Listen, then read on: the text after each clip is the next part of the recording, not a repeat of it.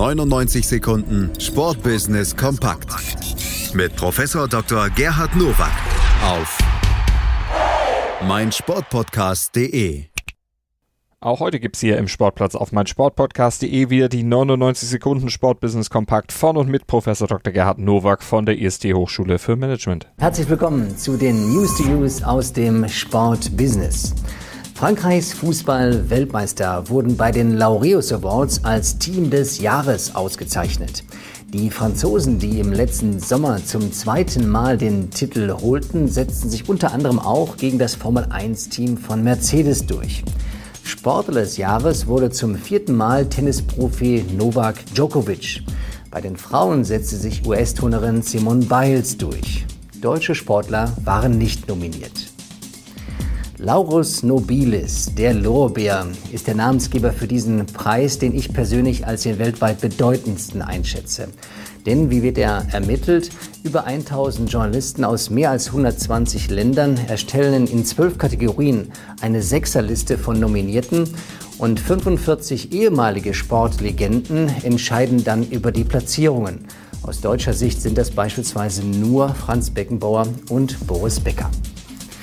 Der VfL Wolfsburg bietet seinen Fans einen eigenen WhatsApp-Dienst an.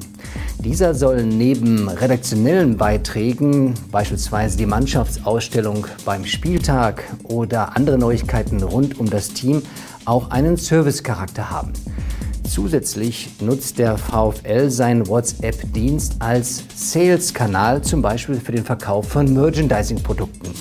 Neben den Wölfen nutzen auch Schalke, Hoffenheim und Stuttgart diesen Messenger-Dienst.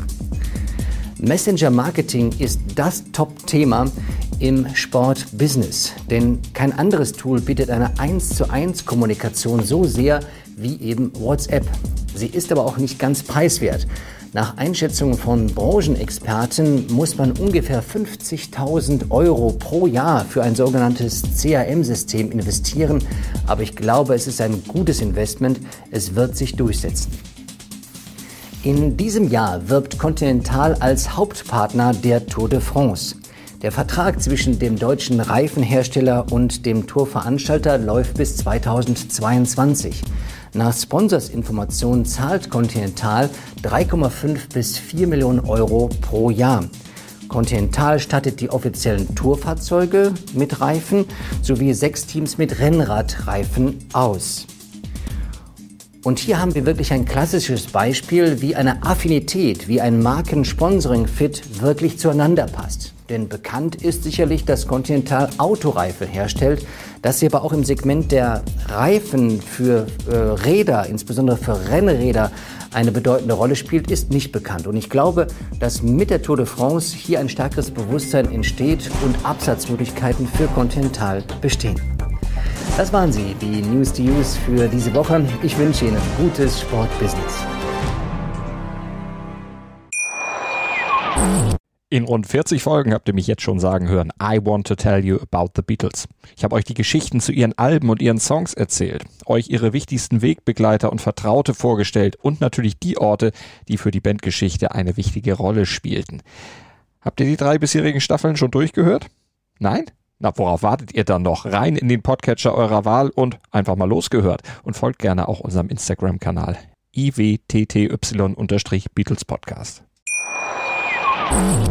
99 Sekunden Sportbusiness kompakt mit Professor Dr. Gerhard Nowak auf meinsportpodcast.de.